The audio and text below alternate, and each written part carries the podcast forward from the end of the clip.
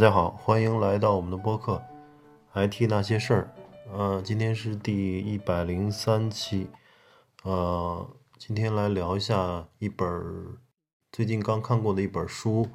叫《格局》。呃，是吴军博士写的。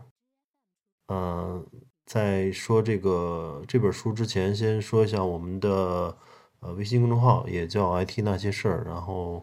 呃，听众朋友们，如果有兴趣的话，可以关注。呃，经常会在那边发一些文章，嗯，然后这个播客里面的内容有一些也是从文章里面去提取的。呃，这两个一个播客一个公众号的内容并不重复啊。呃，然后公众号也方便大家去留言，然后去呃互动，呃，欢迎大家关注。然后这本吴军博士的格格局是嗯去年的一本书吧，嗯，吴军是嗯是那个清华大学毕业，然后去美国在谷歌工作，呃一直做搜索相关的工作，做到谷谷谷歌的高级资深研究员，后来回国在腾讯做搜索的副总裁。啊，他可能知名度更高的就是出了一系列的书吧，呃，包括《浪潮之巅》啊，然后《数学之美》，呃，《态度》《见识》《格局》，还有比较著名的就是《硅谷之谜》，呃，《智能时代》这些书基本上都看过，呃，确实很敬佩他的这种对，嗯，科学的一个系统的认知能力，还有能够把。很多呃科技发展的大历史，通过自己的这个很嗯很通俗易懂的这种笔触来写出来吧，啊，特别是第一本看他的就是《浪潮之巅》，把整个美国的这些 IBM 啊、微软还有这些科技发展的这些思科啊这些大公司，把这些事情说的呃就科技发展的互联网发展的这个历史啊，都说的特别呃娓娓道来吧。反正是写的很好，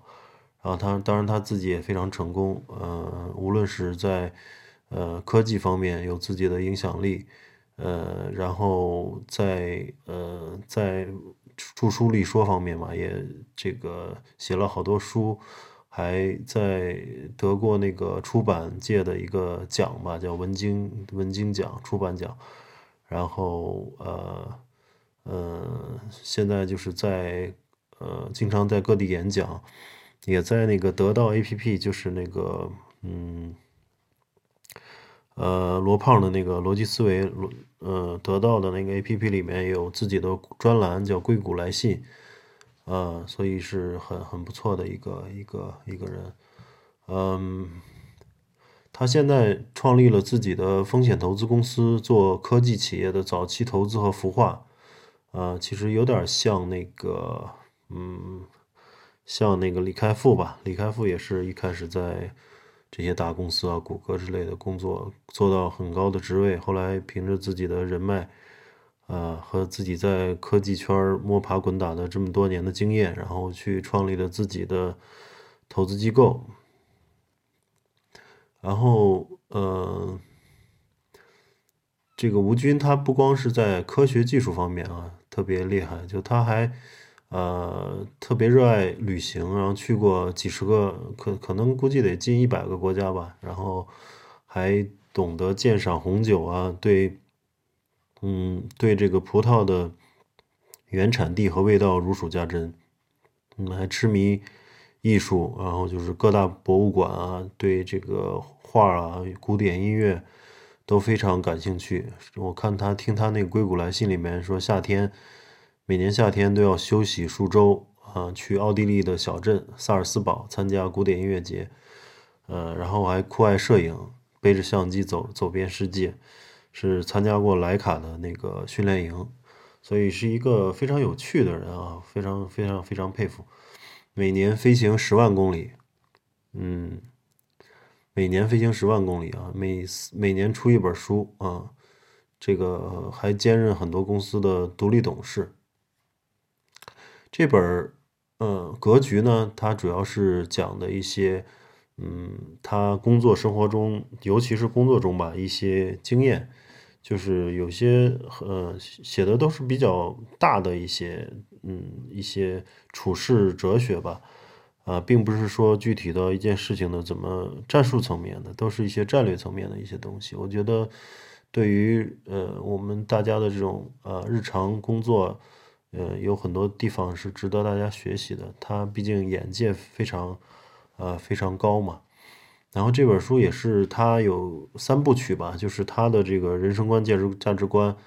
啊，或者说他的体现他三观的一些呃一些书，就三部曲，就是一本叫《见识》，一本叫《态度》，然后第三本就叫《格局》。我现在想跟大家聊的就是这个这个《格局》这本书，也是他从呃收费的专栏里边整理出来的文章啊，结集出版，嗯。格局呢，就是主要是写吴军对一些事情常识性的认知，嗯，然后道理呢都不难懂，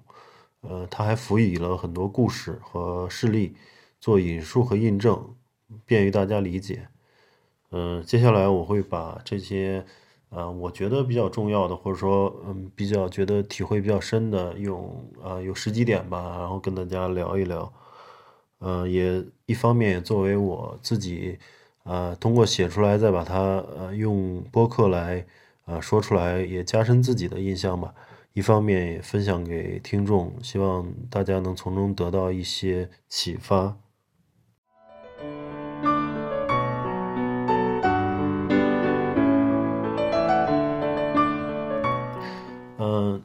这里边第一点就他说，呃，主要是来说主动，主动的意思就是说。嗯，做很多事情，他嗯势必要做的，要要，特别是这个呃为人之先的一些事情，势必会遇到一些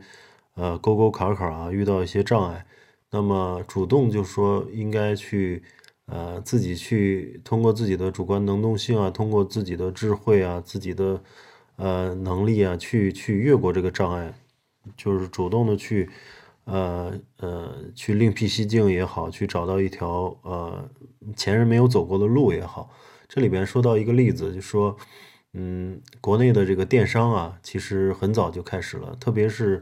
呃著名的这个八八四八啊，这个老荣叫叫王俊涛吧，他的 CEO。其实我记着我刚工作的时候，就两千年两千零三还是零四年，我还参加了一次。嗯，CCTV 二台的那个对话节目，啊，就是陈伟鸿那个主持人主持的对话节目，当时还是很很火的，就是每周一期，然后每一期都请到当时商界比较著名的企业家或者是知名的学者来讨论一件事情。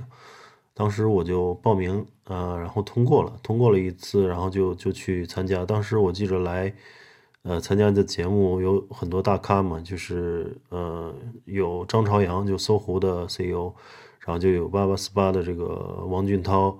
还有呃，还有携程的梁建章，好像是，呃，一共有六个人吧，好像还有还有那个谁，还有那个，嗯，这个叫张树新啊，张树新就是中国互联网最早的一批人了。啊，尹海威，当然可能现在一些九零后都没听过这个名字了。他当时九十年代最早在中关村创业做那个互联网的，就做信息高速公路基础设施的一个一个女企业家。嗯，当然后来都都这个淡出，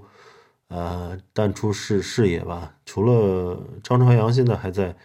搜狐打拼，但是搜狐的市值现在只有好像只有几十亿美元了吧。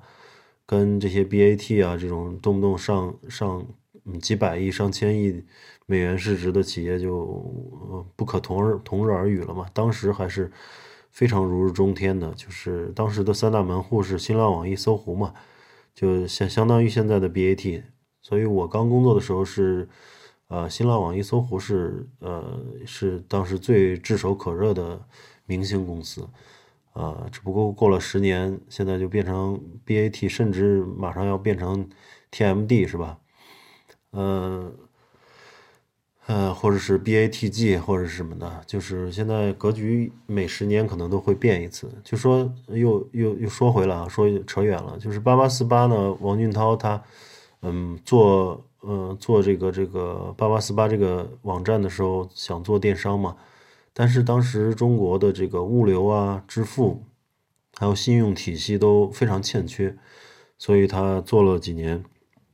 一直没做起来，所以折戟沉沙。呃，后来呢，马云是其后在之后做的，但是为什么马云把这个阿里巴巴做起来了？就是他遇到了这个困难，就是遇到了这个河啊，他就自己建桥啊，遇到了没有路就自己开路，对，挖路，对，然后所以他包括支付宝，支付宝就是做这个信用体系嘛，做做做这个支付的这个信用体系，然后包括嗯。那个物流啊，后来也有四通一达啊，包括这个京东自建物流啊，其实这些这些公司的成功都是因为自己遇到了嗯各种各样的困难嘛，然后自己主动去解决它，最后形成了一个一个趟出了一条路吧，做成成就了一个伟大的公司。就是我们干任何无论是大大的这个商业模式，还是小的商业模式。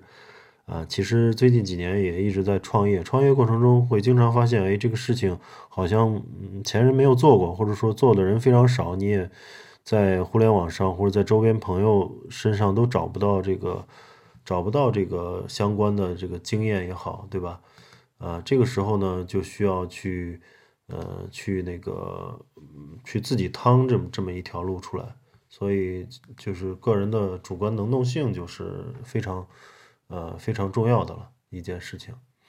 嗯，这个就是第一点，这个主动性这方面，我觉得是是非常重要的，嗯，然后，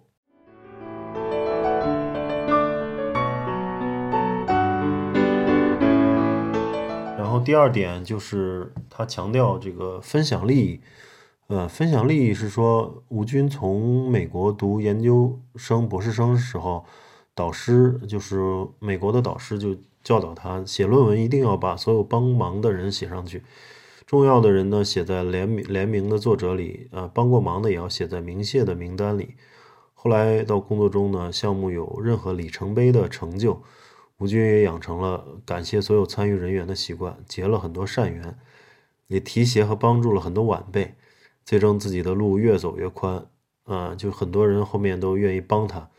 不光是个人啊，公公司也是如此。一个好的商业模式，它肯定是共赢的模式，就是你做这个公司，你它是一个产业链嘛，都有兄弟公司，有合作伙伴，然后需要照顾到产业链上下游的共同利益，才能形成比较健康的生态，然后这个事业才能更更得心应手或者容易成功。而不是说钱都让你赚了，你在破坏生态，或者说你在做一个项目，结果呃最后你好处全拿了，其他帮过你的人都没有得到感谢，甚至提都没提，那么这样的人肯定是越走越越越孤单嘛，肯定是后面就慢慢没有人帮你了。呃嗯，这方面我觉得周围很多大佬也是这样，就是我周围也有一些在互联网圈比较啊这个。呃，顺风顺水，或者是呃比较叱咤风云的人物吧，他们有个习惯，就是很很愿意在提携别人，就是呃经常去，特别是呃像我们这个老一老一辈儿吧，啊，就是呃八零后，呃这个这个工作的人，嗯，后来慢慢的最近几年有很多九零后出来，而且在各行各业都做得不错嘛，然后。需要去提携新人，然后慢慢他们成长起来了以后，其实大家是有一个互相的信息的这个呃嗯信息的互补吧。就有些事情你可能不知道，但是其实九零后的他的对市场的敏感度啊，他的触觉，他的冲劲儿啊，还是要强一强一些。然后呢，嗯。工作经验多一些的人呢，可能有更多的这个经验，还有对人的这种嗯把握能力，或者对商业模式的一些呃一些一些一些敏感度吧。然后还有一些就是说人脉，在人脉上可能呃工作时间长的人，他能够更呃认识更多人嘛，能够把一件事情的资源整合起来啊。但是他的一个 idea 就是点子，通常是需要。呃，更年轻的人去去去想的，嗯，这是分享利益这一点，然后第三点就是呃大环境，大环境这一点就是他举的例子就叫战争时期做拿破仑，和平时期要做巴菲特和比尔盖茨，反了就不对了啊。这个其实就是说每个人对自己的定位需要跟大时代要联系起来啊。他提到另一位就是呃这个产品大神嘛，叫梁宁，是个女的，她。在那个得到里面去讲课，嗯，里边就她的产品观嘛，就是说，呃，提到一个一个人做事情要考虑的一个事情叫点点线面体的理论，啊，这个点线面体什么意思呢？就是说个人的努力永远都是一个点，公司是线，然后行业是面，国家和时代是体，就是维度越来越大嘛，对吧？然后只有选择好的线。面体个人的努力才能价值最大化，这个和吴军说的这个吴军博士说的这个大环境的道理是类似的。就说白了，就是一定要选一艘这个好的船嘛，因为你没选到好的船或者赛道，船再往下沉，那你自己再努力也是最后也是跟着船沉下去。那么，如果是去一个好的公司、好的行业。呃，然后在一个高速发展的国家啊，这个都是一个点线面体的一个更好的体现。其实这个大家嗯多多少少都会这受这个影响嘛。我记着我当时工作的时候，嗯，因为我刚工作也是做程序员嘛，做工程师，周围有一些清华的呃学机械的呃学机械的硕士生，还有学生物学的博士。他们都来去来 来写代码了，就是说明当时可能做机械或者做呃生物的这个市场需求不大，然后发展也不够好，所以他们就转行了。因为这些人都是学霸啊，很聪明，然后转到这个写代码的这个行业来了。现在也也做得非常好。那个清华那个哥哥们儿，现在是一家证券公司的信息技术部的，应该是副总吧，啊，也非常厉害。所以就是要选对这个好的点线面体啊，点当然自己努力了，就好好的线面体需要需要选择。然后第四就是，嗯，讲这个科学做科学的做事方法。他举的例子是飞机的发明过程。就一开始啊，呃，从历史上这个飞机的发明过程也是一大堆民科，呃，就是这个民科怎么怎么说呢？就是这个民间科学家吧。在拼装一些就是带带两翼的这种呃飞行器吧，然后很多人在试怎么能飞起来，可能在一个山坡上跑着跑着，然后把嗯把那个翅膀绑在身上就就就滑翔嘛，然后各种试，嗯有的是可能挖个洞坐上去，对吧？然后不是成功，呃不是没有成功就是坠毁丢了性命。然后只有那个怀特兄弟，就是真正发明飞机的那个怀特兄弟，是用数学公式做推导验证，而且自己造了风洞。大家知道，就飞机要做它的那个飞行实验，或者说它的物理的特性的实验，要有那个风洞，相当于是是这个我们做 IT 的或者做代码的，可以理解，就是它是一个很准生产环境，都它是一个测试环境。啊，非常非常逼真的一个测试环境，他做了成百上千次的实验，最终才走向成功。所以说，就是嗯，有时有时候就是说做事的方法不对，啊，很可能最后结果就是一个一个失败，或者甚至是丧命。呃，所以掌握科学的方法，往往比这个努力啊还要重要。啊，错误的路上走得越快，问题越大。这个就讲究我们一定要先。做事之前一定要找到这个正确的做事方法，哪怕慢一点，需要做成百上千次实验。就像这个这个爱因斯坦或者爱迪生一样，他他呃做一个物理发现或者做一个这个灯泡的发现，他也做上千次实验，但至少人家路子是对的，所以最终还是能成功的。嗯，然后第五点他说的就是止损，就是很多时候。嗯，无论是做投资也好，还是做科学研究也好，嗯，都是要要要要及时的止损。就是很多时候，它嗯不能在一个一个死胡同里一一路走到黑。然后第六点是叫跳出固定思维。嗯，这个其实比较难，就是每个人他都有自己的局限性，特别是。呃我们自己的学的专业啊，或从事的嗯工作啊，其实都呃在某一个角度上或者某每某一个维度上定义了自己的思维方式。特别是为什么说码农的这个思维都有点相近啊？就是很很很很多码农他想事情的这个角度都特别像。呃其实各行各业都是一样的，可能这个医生也是想事情也是一样，警察也是想事情，他都有自己的局限性，啊，所以嗯，他他建议就是我们还是要尽量的去多接触不同的人和不同的事儿。啊，而且多培养自己的专业之外的兴趣爱好，这样就知道，比如说你你你去呃玩一种乐器啊，或者说有一种嗯喜欢画画啊，喜欢音乐啊，喜欢这个某一项体育运动，呃，通过这些东西都能够认识更多的人，然后从这些兴趣爱好中找到。不同的这个呃道理，这些道理呢，往往是在你的本职工作或者你本专业里面去很难悟到的一些东西。因为呃，其实用那个王阳明的那个心学来说，就说我们呃，我们整个人的一生实际上都是在悟道嘛，啊，都是在这个格物，格物致知，就是说从各种事物中呃致知，就是说从各个事物中然后寻找规律。然后去才提升自己的认知的这么一个过程，所以呢，你如果就在电脑前呢，可能就是你找到的所有规律都是来自于电脑。但是你多跟人交流或者去了解体育啊、音乐，你可能从不同的行业，嗯，不同的事物中能得到更多的这个其他行业应该能得到的一些一些哲学的道理、一些规律来。所以这个格物物不应该仅限于一个方面。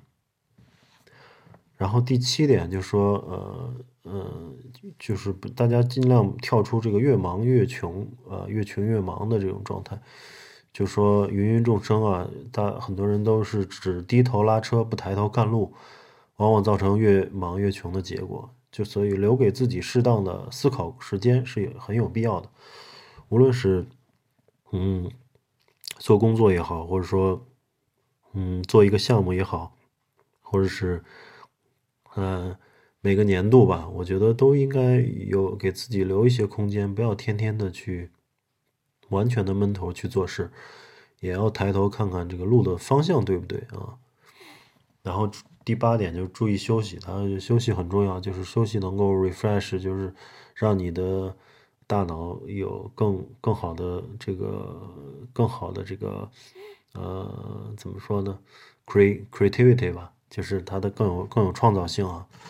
呃，如果是特别疲劳的话，可能就是嗯特别疲于奔命的那个状态，呃，这样也不好。第九点就是与高手做朋友，但是我觉得嗯这个道理大家都懂，但是怎么样找到高手，这个个人有个人的理解啊。呃，吴军他就写了，他在去美国读博士的期间呢，周围指导教授以及研究过程中有很多。和世界顶级学者合作的机会，所以他跟更优秀的人一起共事，提高了自己的认知水平，促使自己更加努力。啊，当然这个前提，我觉得是你尽可能的要成为高手，然后就是尽可能的去升，是给自己的圈子升维嘛，就升升高维度。只有你更更更牛了，你才能加到高手的圈子里面。嗯，但是当你不够那么牛的时候，我觉得也要，嗯，也要充分的利用周边的资源吧，能够从周边挖掘到一些比较牛的人吧。就简单说，你在学校或者在公司里面，总有那么一两个大牛，呃，多跟他们接触一下，一定能学到很多东西。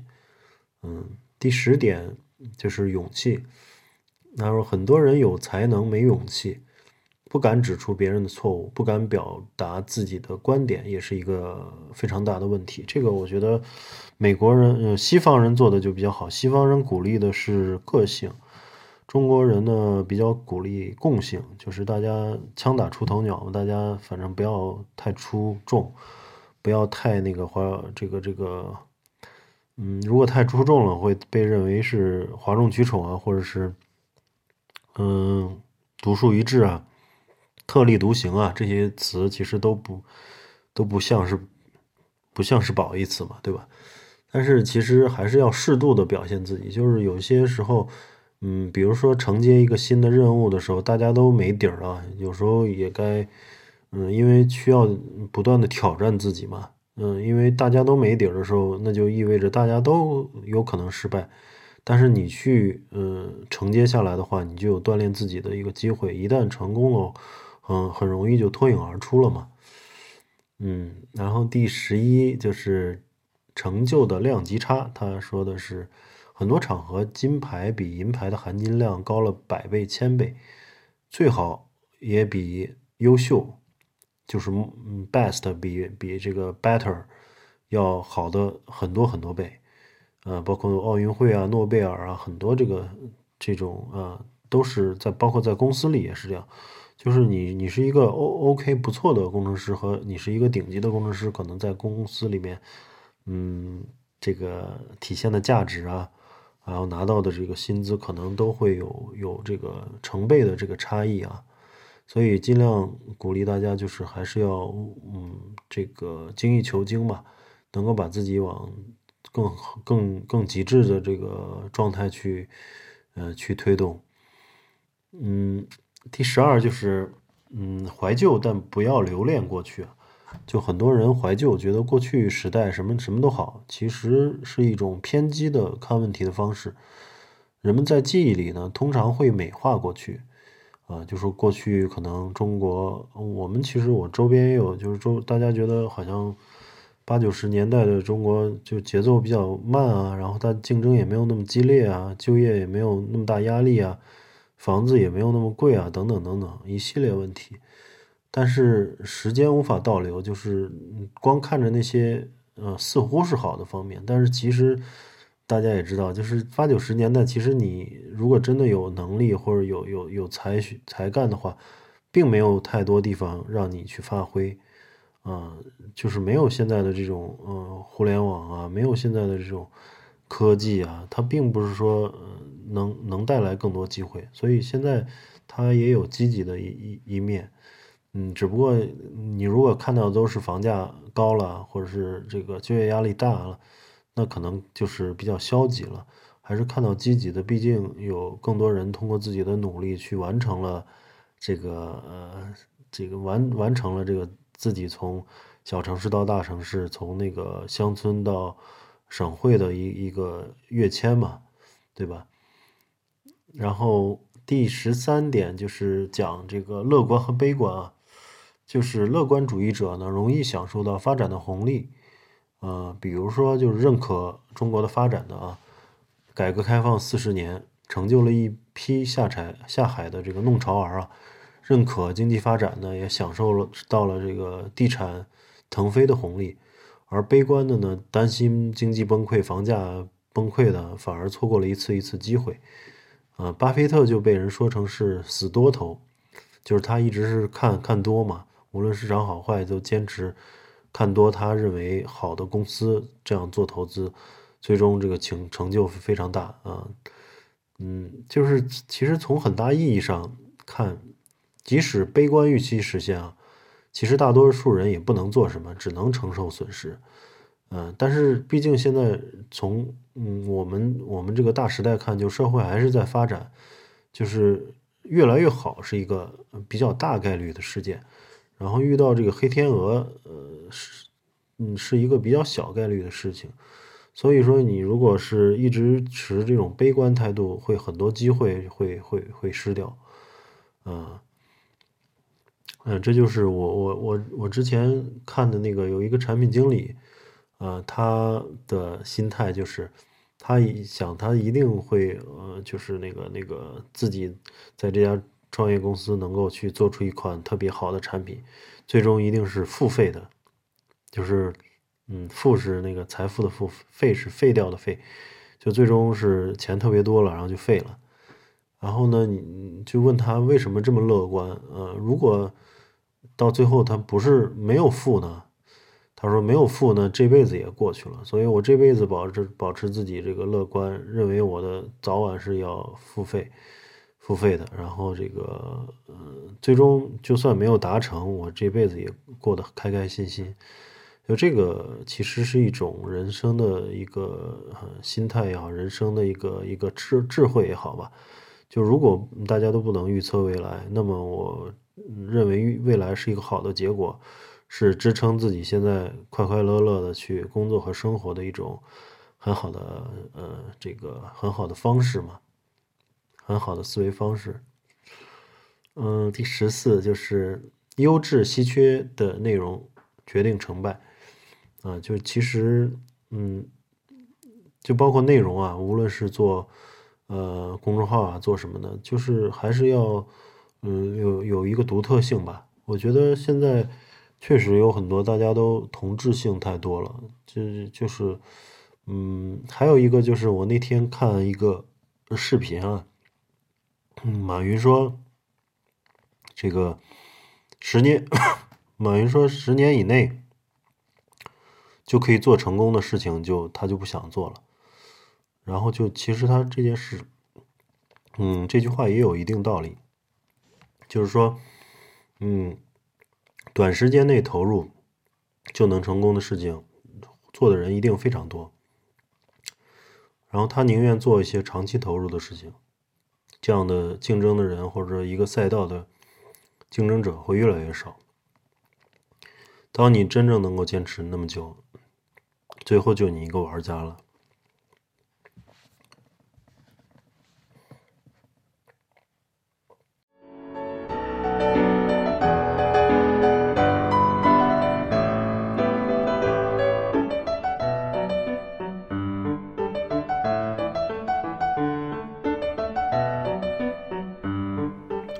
第十五点，最后一点啊，就是，嗯，信息化呢会加速市场垄断，就因为现在互联网这个，嗯，大家都都都能够触达，包括中国的一些四五线城市甚至乡村，好的老师可以通过在线教育覆盖更多学生，好的游戏一天收入可以顶一百个平均平庸的游戏一年的收入，呃，信息差越小。资源越集中，呃，硅谷的工程师分五级，每一级的收入可以达到下一级的十倍。那这个我不太知道啊，就是他说的，他这个这个吴军博士说的，说是硅谷工程师分五级，每一级是下一级的十倍。那么意思就是刚入门的工程师，如果跟最顶级的工程师比，要能达到嗯，达到上万倍吧，一万倍吧。呃，从积极的角度角度看，就是努力提升自己，每提升一级，可能会有呃量的飞跃啊。当然，这个非常难了。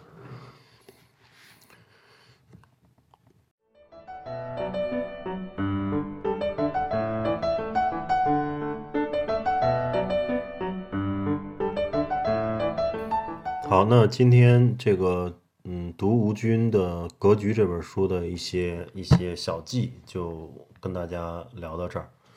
然后有兴趣的可以关注我们的微信公众号，也叫 “IT 那些事儿”。嗯，经常会在那里发一些关于 IT 方面的、IT 和互联网方面的一些一些文章吧。嗯，然后听众朋友们也可以在那儿跟我们留言。